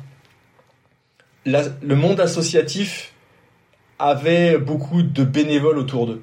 Aujourd'hui, le monde associatif a ses limites. Euh, on a beaucoup beaucoup d'investissements à faire sur euh, pour avoir des, des bénévoles euh, et de temps d'organisation pour fédérer les bénévoles. Et à côté de ça, tout coûte. Euh, pour avoir cinq médecins sur sa course, expérimentés, équipés, avec de quoi faire une piqûre de morphine en cas d'accident, etc. Ça, ça coûte. On peut pas, on peut plus sur un événement de cette ampleur travailler avec des bénévoles. Euh, ça doit être des professionnels, ça doit être des gens qui sont capables de faire des actions importantes pour des cas graves. Euh, alors il y a le côté sécurité, mais il y a aussi euh, la sonorisation, l'animation. Aujourd'hui, un animateur, on met des vrais animateurs, des gens qui ont vraiment un gros bagage. une sonorisation, on met des sonorisations dignes de ce nom, avec des enceintes sur 200, 300, 400 mètres avec des portées avec un micro sans fil qui peut euh, aller partout sur le site. Euh, à l'époque, on organisait euh, un événement, on mettait deux enceintes, un microfil et on restait dans un périmètre de 5 mètres carrés pour parler. tout ça, comme, comme dit Mbappé, le triathlon a changé. le monde de l'événementiel dans le triathlon a changé. Et, et ça, les athlètes doivent l'assimiler, le, le comprendre c'est, ça ne tient pas que compte de, des cadeaux participants et leur dossard prend beaucoup plus de, intègre beaucoup plus de choses que ça. Une question par rapport à ce coup là justement, euh, que ce soit pour les organisateurs ou pour les athlètes. Euh, la répartition en termes de chiffre d'affaires, donc ce qui va vous permettre de payer vos coûts, est-ce que c'est majoritairement euh, les droits d'inscription euh, ou est-ce que euh, les sponsors ont une part importante à jouer aussi? Parce que on voit que suivant les courses, suivant les labels, les prix sont pas forcément les mêmes. Euh, effectivement, il euh, y a des labels, on se dit c'est extrêmement cher, d'autres c'est abordable. Après, il faut voir aussi la qualité de l'organisation qui est mise derrière. Mais mais brisons un peu un tabou, si tu veux bien. C'est est-ce que les droits d'inscription, qui soient euh, quelques centaines ou à plusieurs centaines d'euros, couvrent les coûts ou est-ce que les sponsors viennent aider ou au contraire c'est majoritairement les sponsors qui couvrent les coûts et c'est les droits d'inscription qui aident C'est une super bonne question. En fin de compte, sans partenaire, c'est impossible d'organiser une course. Parce que aujourd'hui, il euh, y, a, deux types de partenaires. Il y a les partenaires qui peuvent vous apporter du financier, qui sont de plus en plus rares, euh, voire certaines années inexistantes, euh, et les partenaires marques qui vont vous apporter du concret. Je prends un exemple, vous allez avoir Power Bar qui va vous fournir toute la nutrition de la course, les, bidons pour les bidons Power Bar pour le ravitaillement. Euh, ça, si l'organisation devait l'acheter, c'est un budget important. Euh, donc aujourd'hui, euh, une course se construit avec des partenaires et on est tout le temps à la recherche de partenaires ciblés dans ce sport qui cherchent de la visibilité et qui nous permettent d'éviter d'acheter quelque chose et de l'avoir gratuitement. Et ça, sans eux, si on enlève le segment bénévole et si on enlève le segment euh, partenariat, euh, c'est pas viable du tout. Et, euh, c'est toute la difficulté aujourd'hui, après cette période économique très complexe pour tout, le monde, hein. c'est que c'est compliqué pour nos événements, mais c'est aussi compliqué pour les entreprises. Aujourd'hui, l'entreprise fait attention beaucoup plus qu'avant. donc, quand on fait attention, bah, on fait aussi attention à ce qu'on donne. Et aujourd'hui, une société euh, X ou Y qui, euh, il y a peut-être 10 euh, ans, aurait donné 10 000 euros pour un événement, bah, aujourd'hui, donne plus 10 000 euros, va peut-être donner 1000 ou peut-être donner une participation pour acheter des médailles, ou, mais c'est beaucoup plus réduit qu'avant.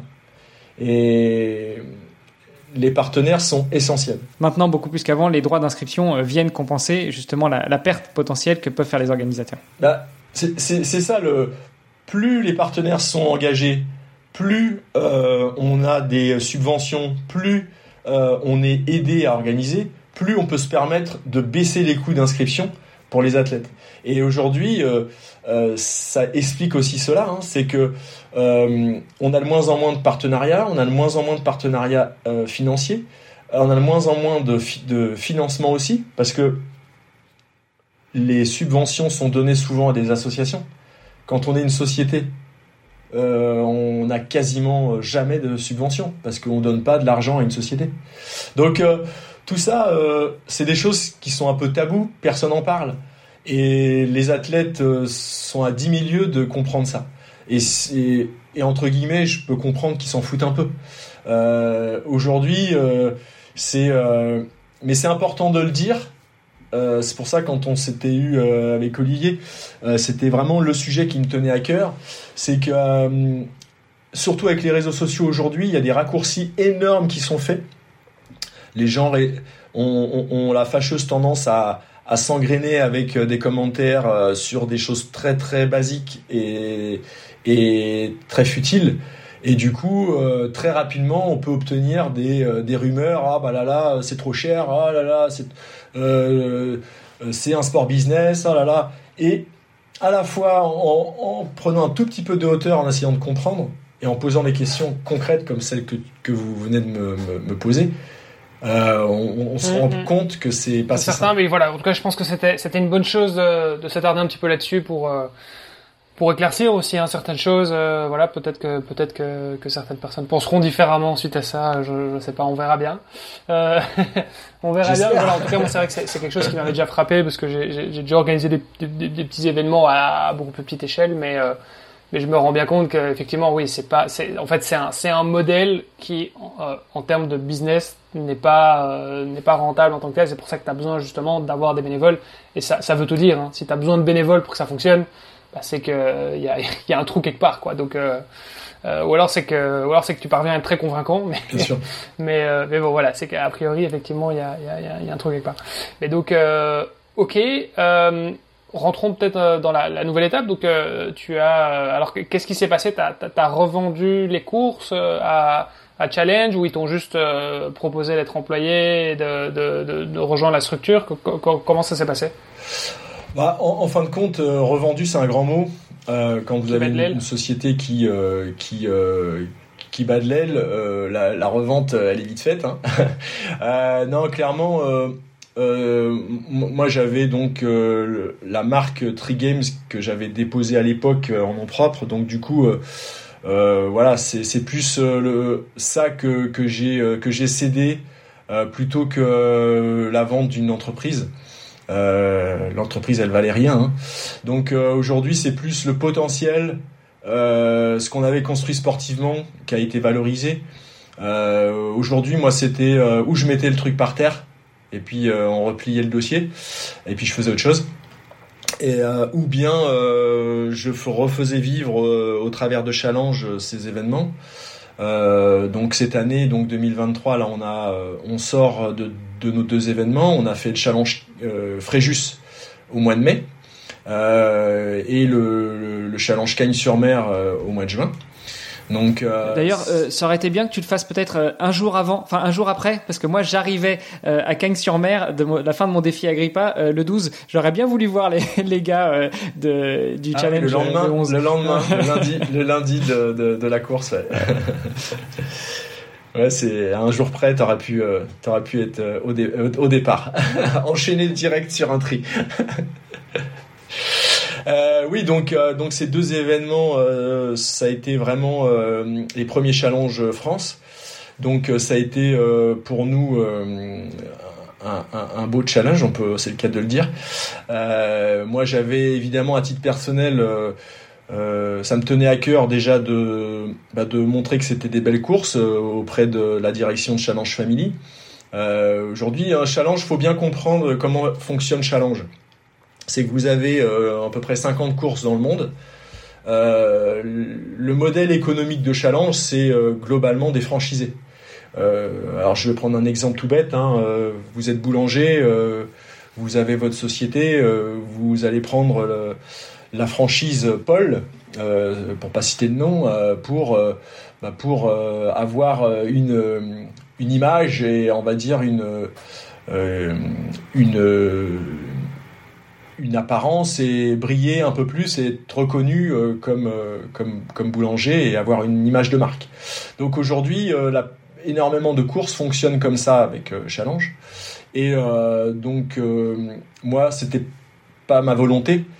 c'est ce que je leur ai tout de suite dit. Moi aujourd'hui, j'avais mon label. le but, encore une fois, l'intérêt de passer chez Challenge, c'est de capter des étrangers. Moi, j'avais quasiment pas d'étrangers dans mon modèle. J'avais, euh, on avait 1% d'étrangers sur 1000 euh, concurrents inscrits sur nos courses, c'était très peu.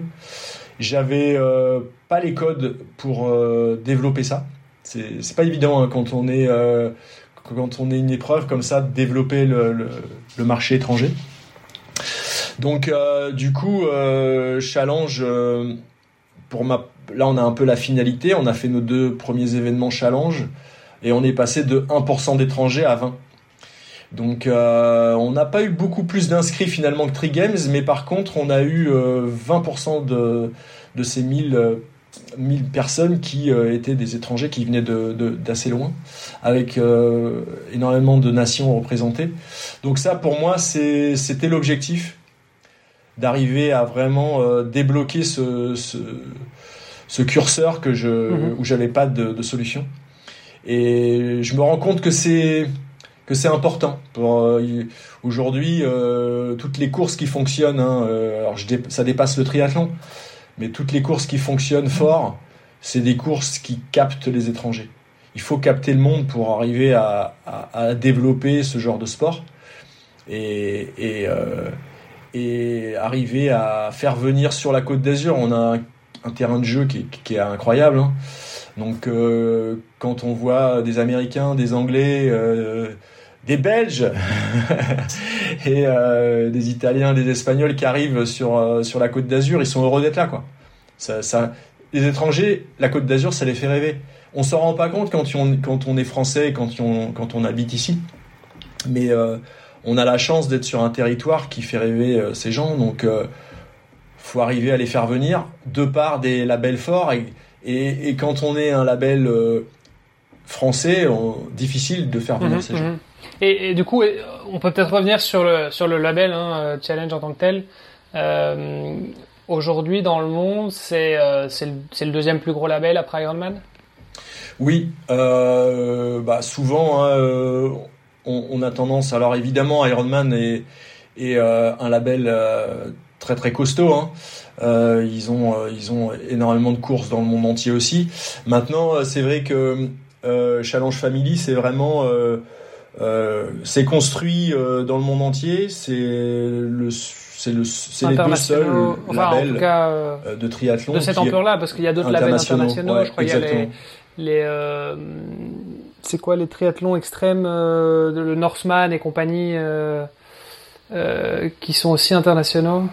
Oui, mais vous, vous ils sont internationaux dans leur captation d'athlètes, mais un, un, label en tant que tel qui a des courses partout dans le monde. Il y en a, il y a Xterra dans le il y a Xterra aussi, on peut, on peut les citer. Mais euh, voilà, c'est, il y en a très peu finalement. Oui, il y a quand même un truc qui me, qui me brûle les lèvres depuis tout à l'heure. On parle de Challenge Family. Euh, faut quand même savoir que Challenge Family, la tête de proue euh, du, du label Challenge, ça reste euh, le triathlon longue distance de Roth, qui est juste mythique aussi en Europe. Ouais, non, mais c'est, alors c'est, c'est, intéressant parce qu'en fin de compte, moi, quand quand j'ai connu euh, Challenge Family à l'époque, grâce euh, à Roth. Et euh, chaque année, avec Challenge Family, on fait un, une sorte de séminaire où on tous les directeurs de course se retrouvent sur un sur un, endroit. Et et on a évidemment on, côtoie les, les, les, gens de Roth. Et bah, c'est évidemment un, un exemple d'organisation. Ils ont su ils ont su créer quelque chose d'incroyable. Euh, Aujourd'hui, euh, les athlètes se battent pour avoir leur dossard. Euh, là, ça s'est rempli euh, en 40 secondes, je crois. 40 secondes. Ouais, c'est 40 secondes. C'est assez, assez, dingue, surtout de nos jours. C'est c'est exceptionnel ce qu'ils ce qu'ils font. Il y a très très peu de courses dans, dans, dans le monde qui arrivent à, à, à faire ça avec l'économie actuelle, avec Aujourd'hui, c'est plus l'inverse qui se on revient à des gens qui s'inscrivent au dernier moment, à des gens qui prennent leur temps, etc. Et euh, de voir une course comme ça euh, qui arrive à, remplir en quelques secondes, euh, euh c'est exceptionnel. Alors, encore une fois, hein, euh, quand on s'intéresse un peu en profondeur à, à cette course et quand euh, on... Moi, je l'ai jamais fait, hein, mais quand on discute un peu avec euh, des athlètes qui en reviennent. Il y a un modèle qui est bien fait, qui est très événementiel. Ils ont créé une sorte d'arène, euh, un truc très cocooning avec euh, tous les tous les athlètes et, ça rassemble comme une petite arène, comme un comme un stade où il y a une grosse ambiance. Esthétiquement, c'est très pointu. Euh, donc moi je suis assez sensible à ça parce que ça rejoint un peu mon idée de fond. Euh, c'est qu'un événement aujourd'hui il doit être quali, il doit être esthétique. Euh, et c'est un vrai événement. C'est plus, on n'est plus du tout dans, dans des courses associatives, comme on disait en préambule. Mais c'est Rod, c'est vraiment l'exemple parfait pour moi parce que ils ont réussi à, créer quelque chose d'exceptionnel en rassemblant tous ces atouts-là. Mais, faut être honnête, hein, le public allemand euh, sait répondre aussi à cette, attente. Les gens se déplacent, les gens fédèrent, les gens vont sur le bord des routes. Euh, je sais pas, je me pose la question est-ce qu'en France on pourrait ce même modèle, cette même course, on la met en France Est-ce que euh, la mentalité française répondrait aussi bien? Je, serais curieux de ça. Et j'aimerais me tromper, mais euh, euh, le, côté germanique est, quand même très engagé sur, des événements. On, euh, je prends l'exemple, j'ai fait euh, euh, à l'époque Zurich. pareil, se retrouve avec dans les ascensions un mètre pour passer comme dans l'Alpe d'Huez. Dans le triathlon, c'est très rare. Il y a très peu de courses comme ça. Il y en a quand même quelques. Je sais pas, je pense à Gérard May par exemple. Euh, c'est une course. bon, c'est pas sur tout le parcours parce que bon, tu, tu te fais des cols, etc. Mais je veux dire, t'as quand même des endroits où euh, t'as un peu cette sensation d'avoir le public qui mm. vient. Euh, limite, t'as as une haie d'honneur comme ça dans les sur certains passages un peu euh, un peu raides. Oui, c'est vrai, c'est vrai. Tu, tu, tu, soulèves. Après, tu vas me dire, c'est près de l'Allemagne. cet exploit-là. c'est peut-être un peu germanique déjà. Non, mais c'est c'est on peut déjà aussi faire la différence entre le nord, euh, le, nord euh, le nord de la France et, le sud.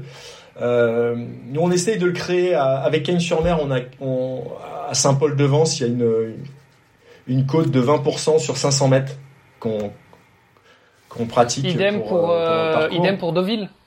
Tu sais, j'ai oublié, le, le nom, mais le, enfin, cette fameuse côte au départ, au kilomètre 3 ou 4, quand tu sors de la, de la ville. Mm. Euh, il y a aussi une belle ambiance euh, dans ces, dans ces, dans ces parcours-là. Ouais, c'est, c'est intéressant ces phénomènes-là parce que quand, quand on veut le, le créer, c'est pas, c'est pas un truc qu'on peut créer comme ça. Euh, il faut déjà démarrer l'idée. Euh, et pour que la mayonnaise elle prenne, pour que les gens se déplacent, viennent, alors c'est sûr qu'il faut y créer une atmosphère, faut y créer une ambiance, faut un animateur, faut du son, faut des orchestres, faut faut y mettre vraiment de, faut investir les choses pour que ça, que la mayonnaise prenne. Mais euh, il faut quand même que les mentalités soient là pour dire allez moi je vais là-bas parce que c'est un truc de fou et, et mais faut créer, arriver à créer la, la légende pour pour que les gens viennent. Et c'est un peu le serpent qui se mord la queue parce que faut arriver à créer la légende avant d'avoir la légende. Hmm. Et, c'est, je suis très admiratif moi pour les orgas qui arrivent à créer ça parce que c'est quand on veut le faire, c'est pas si simple. Ouais, je pense, je pense que euh, ce que tu dis, c'est est-ce qu'on va réussir à avoir la même chose en France? Est-ce qu'on y arriverait? Je pense que déjà, ça dépend des implantations, euh, et puis euh, et puis ça dépend aussi peut-être du sport ou de l'histoire. Comme tu dis, tu prends un Tour de France, quel que soit l'endroit, quelle que soit l'étape, tu as un petit peu cette cette relation avec le public qui s'est créée.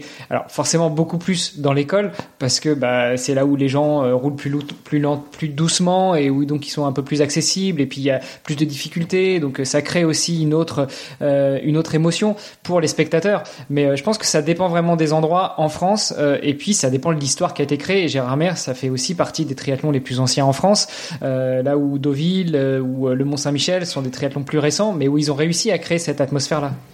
Non, mais c'est ça. Et, et, pour revenir sur Roth, quand on voit l'atmosphère, le monde les gens sont, euh, sont, sont empilés euh, sur toutes les ascensions, il y a une ambiance incroyable. Et du coup, euh, l'athlète prend ça en pleine figure, c'est, ça doit être fabuleux. ça, doit, ça vous donne forcément... déjà que c'est un sport où l'athlète a besoin de, de, de, de, recevoir le sentiment d'être un être exceptionnel.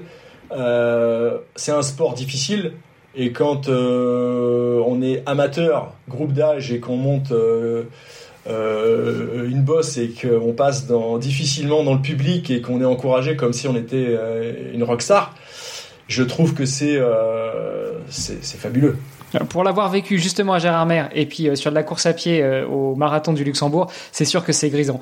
T'es dans le mal, t'en peux plus, ah et puis là d'un seul coup t'as cette haie d'honneur, t'as même limite presque du mal à passer tellement il y a des gens, que ce soit en vélo ou en course à pied, et euh, c'est c'est ça te remet un coup de boost, c'est impressionnant. Et Roth, j'ai pas fait non plus, et, et, ça doit être, c'est quand même quelque chose, c'est connu pour ça. Du coup, c'est ce que vous essayez de créer aussi à Cagnes-sur-Mer sur les deux événements, où, où vous essayez de vous différencier aussi sur autre chose Bah, on, évidemment, tous les organisateurs de, challenge, quand on se retrouve euh, et puis qu'on est euh, autour d'une table et qu'on échange un peu des idées pour euh, on a la clé, on a la clé et l'idéal dans notre dans notre groupe. Donc ça serait si facile de pouvoir dupliquer Roth partout, ça serait fabuleux.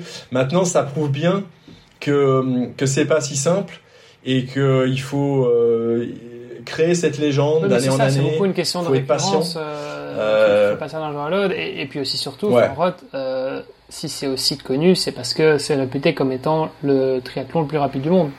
Euh, bah, ça rassemble plein de vecteurs qui sont importantes pour le triathlète. C'est-à-dire que on vient sur un triathlon où il y a beaucoup d'ambiance. C'est celui, c'est, on vient sur un triathlon. alors, où il y a je dis pas de bêtises, hein, mais c'est, on- un road que, que Frodeno avait, euh, avait fait, euh, avait battu le record du monde euh, en 7 heures, je sais plus combien. Bon, qui a été battu depuis. Hein, Oui, il a oui, été bah, battu le vélo depuis, est très, très, très roulant. même- c'est- je- Enfin, Ouais. moi en tout cas, dans, dans ma perception, c'est, ça qui a, qui a mis en avant aussi énormément euh, ce, ce triathlon-là. euh, plutôt qu'un autre, un peu comme l'Ironman de Francfort par exemple, euh, qui est aussi très connu parce que assez rapide. Non, non, mais c'est euh, euh, évidemment, c'est aussi des. Et, ce qui est aussi important, c'est que plus la course est prestigieuse, plus euh, faut être honnête, il y a du price money, et plus on a euh, des, des superstars du triathlon qui sont présentes sur. et ça, moi, je l'ai touché du doigt par la force des choses à, à l'époque avec la PTO. Euh, pendant le Covid, il y avait très peu de courses euh, qui existaient. Et du coup, euh, PTO bah, s'est aperçu que Trigames était là, dans le décor qui était évanoui. Et ils cherchaient des courses en Europe pour pouvoir exister aussi, parce qu'ils ils sont support sur d'autres courses. Et du coup, ben, j'ai eu cette chance d'avoir la PTO sur Mandelieu et sur Cannes-sur-Mer sur deux années consécutives. Et aujourd'hui, tu te rends compte que, euh, le monde professionnel devient de plus professionnel, de plus en plus professionnel, et euh, la PTO est en train de construire quelque chose d'incroyable euh, pour, médiatiser ce, sport. Et je pense que hum, ont compris énormément de choses parce que notre sport évolue rapidement en ce moment. C'est grâce à des acteurs comme PTO. Et ils- ont cette capacité de, bah, évidemment de, proposer du price money à l'élite et à rendre l'élite de plus en plus élite. Et aujourd'hui, l'objectif de ces gens, c'est de pouvoir euh, faire vivre ce sport euh, et qu'il y ait de plus en plus de gens qui vivent de ce sport et le rendre de plus en plus riche Mm, ouais, tout à fait. euh, dans tous les sens du terme. Tout à fait. Petit, petite parenthèse, que je reviens effectivement tout à l'heure, je, je, je parlais notamment du Northman, donc il y a bien un label qui s'appelle le, le X3 euh, World Tour, euh, qui reprend le, Northman et, et d'autres aussi, je crois qu'il y a 14 courses un peu partout dans le monde, et des, des triathlons un peu de l'extrême. Donc voilà, c'est juste pour dire qu'il y y, a, il y, a quelques, il y a quelques labels aussi en plus. C'est ça. Ouais, c'est un regroupement, ouais, c'est un regroupement de Donc, plusieurs euh, labels. ouais, il y a- effectivement quelques labels, mais c'est vrai que les, les, les deux grands, en tout cas à l'échelle internationale, c'est euh, euh, Ironman et, Challenge. Et, et le fait de rejoindre un groupe comme ça, euh, donc de passer de euh, moi euh, organisateur, enfin petit organisateur entre guillemets, hein, même si c'était déjà des, des événements assez conséquents, mais je veux dire euh, moi d'avoir mon organisation où vous étiez que deux, hein, comme tu disais, euh, à passer à euh, une organisation justement internationale avec des franchisés un petit peu partout, du, du, du- des quatre coins du monde. Euh, qu'est-ce que ça, qu'est-ce que ça a changé pour toi dans, dans l'organisation des courses et, et à quel point est-ce qu'il y y a vraiment des synergies entre vous? Bah, déjà, le fait est que je fais des progrès en anglais déjà. C'est ça? J'étais, j'étais, j'étais pas très bon en anglais du coup là je fais une un apprentissage forcé. Mais euh, non, non, après euh, euh, c'est intéressant de, de pouvoir communiquer avec des organisateurs qui sont dans d'autres pays parce que il y a des choses qui sont démocratisées en France qui sont pas forcément démo- démocratisées ailleurs. Il y a des très bonnes idées qu'on chope dans d'autres pays, des choses très simples. Euh, des fois en France, on va se compliquer la vie sur des choses, et du coup, euh, euh, il y a une vraie, un vrai échange euh, au sein de Challenge en- entre les courses.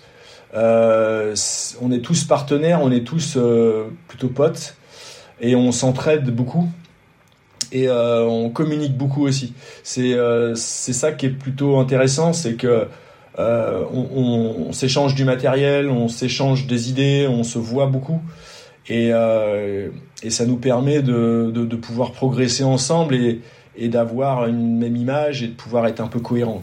Bon et du coup pour euh, pour la suite, qu'est-ce que tu envisages euh, de rester toujours directeur de course des deux euh, enfin des, des deux Challenge Family Mandelieu et Cagnes-sur-Mer ou est-ce que tu envisages d'étendre un petit peu le label ailleurs sur la Côte d'Azur ou ailleurs en France ou est-ce que tout ça c'est c'est des choses qui sont pas à ta portée et qui qui qui se décident en dans les hautes instances de chez Challenge Family? Bah bah évidemment moi aujourd'hui je je, je je je peux décider que que sur mes courses après, encore une fois, euh, Challenge Family a pour objectif de développer euh, la France.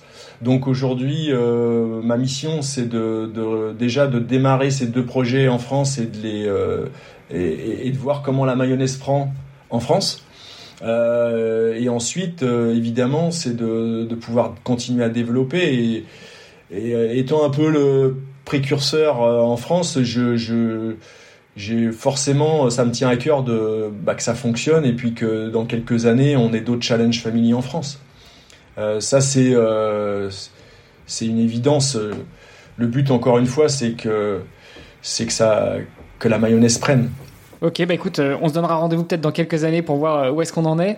Euh, D'ici là, euh, on clôture toujours nos épisodes avec une question à l'attention de nos invités. Euh, normalement, le podcast s'appelant comment devenir triathlète, on pose la question de comment devenir triathlète. Moi, j'ai envie de te poser, mais vraiment en quelques mots, le, le, le, dernier petit tips que tu pourrais que tu pourrais distribuer, que tu pourrais offrir à notre audience, c'est comment est-ce qu'on devient organisateur pour les triathlètes. Euh, comment on devient organisateur Je ne sais pas si euh, je, vais être de très bons conseils, mais euh, voilà, bah pour organiser déjà, faut connaître ce sport par cœur.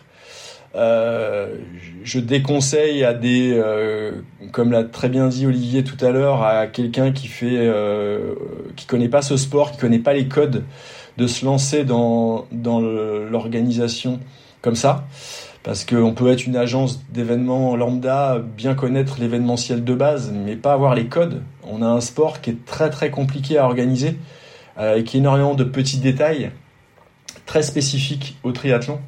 Et, euh, et du coup, quand on, démarre ce métier-là, euh, on peut vite faire des bêtises. Et, euh, et du coup, euh, voilà, faut avant tout être passionné. Tout de suite se mettre à l'idée que ça va être un business qui va être euh, de longue haleine et il faut être patient et, et, être très vigilant à l'actualité. et, ça, vraiment, euh, euh, s'armer de patience. Vraiment s'armer de patience la passion aide, mais il faut, il faut être patient. Et puis euh, peut-être avoir aussi un petit peu d'économie pour euh, pouvoir assumer les premières années, le temps de devenir rentable. Ouais, ouais, mais ça c'est pareil, c'est dangereux parce que quand on commence à compter sur ses économies dans un business, euh, on a vite fait de faire des raccords. Oh, bon, c'est pas grave, je mettrai au bout à la fin de l'année. Ça c'est pas bon. bah écoute Sylvain, merci beaucoup pour pour ce moment de partage avec toi, pour tous ces échanges. où est-ce qu'on se, où est-ce qu'on te retrouve si on veut avoir plus d'informations déjà, si on veut s'inscrire au prochain challenge? Et puis toi, personnellement, si on veut euh, un petit peu les échanges bah, en, fin de compte, c'est simple. Il y a Challenge Family France. je suis le seul et unique contact pour la partie communication. Donc, on peut me, contacter par mail sans aucun problème.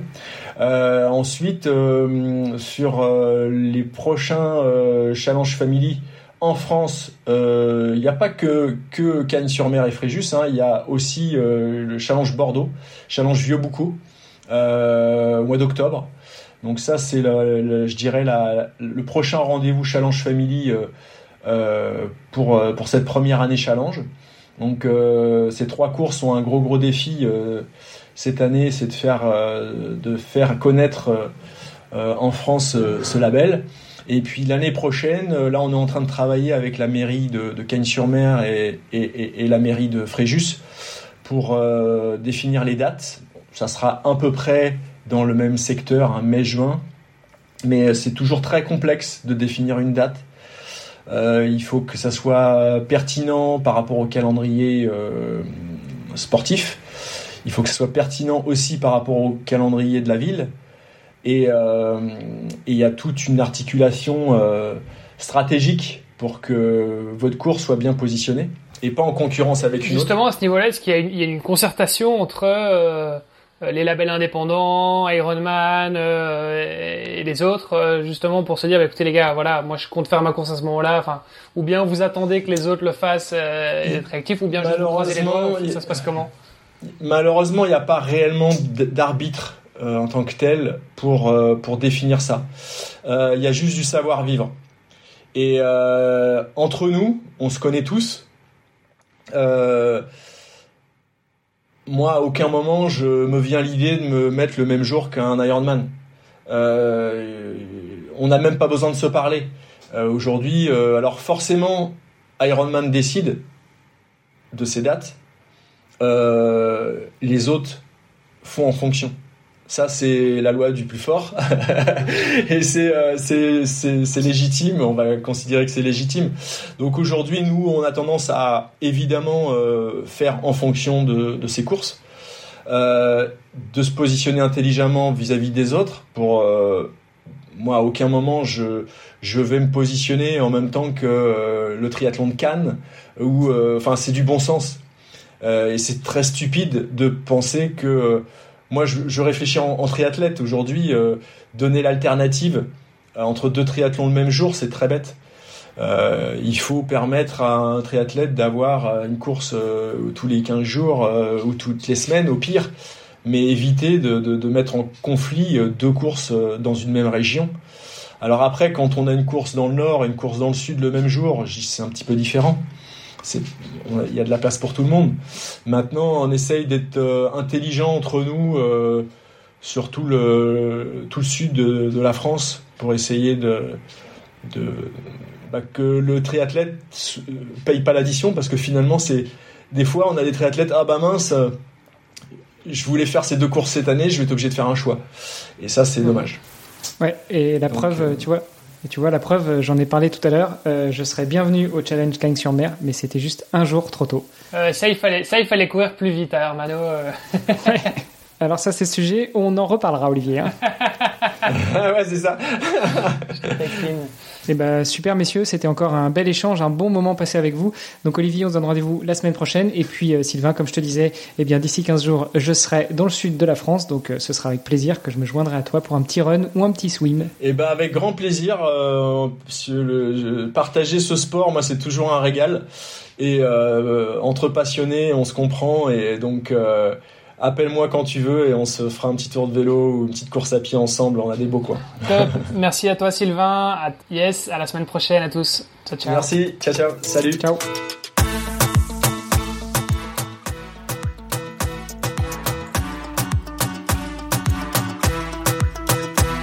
Merci d'avoir écouté cet épisode jusqu'au bout. N'oubliez pas de rejoindre notre groupe Facebook pour discuter avec les invités, commenter et poser vos questions. Et Olivier et moi, nous vous répondrons dans un prochain épisode. À la semaine prochaine. Salut les sportifs.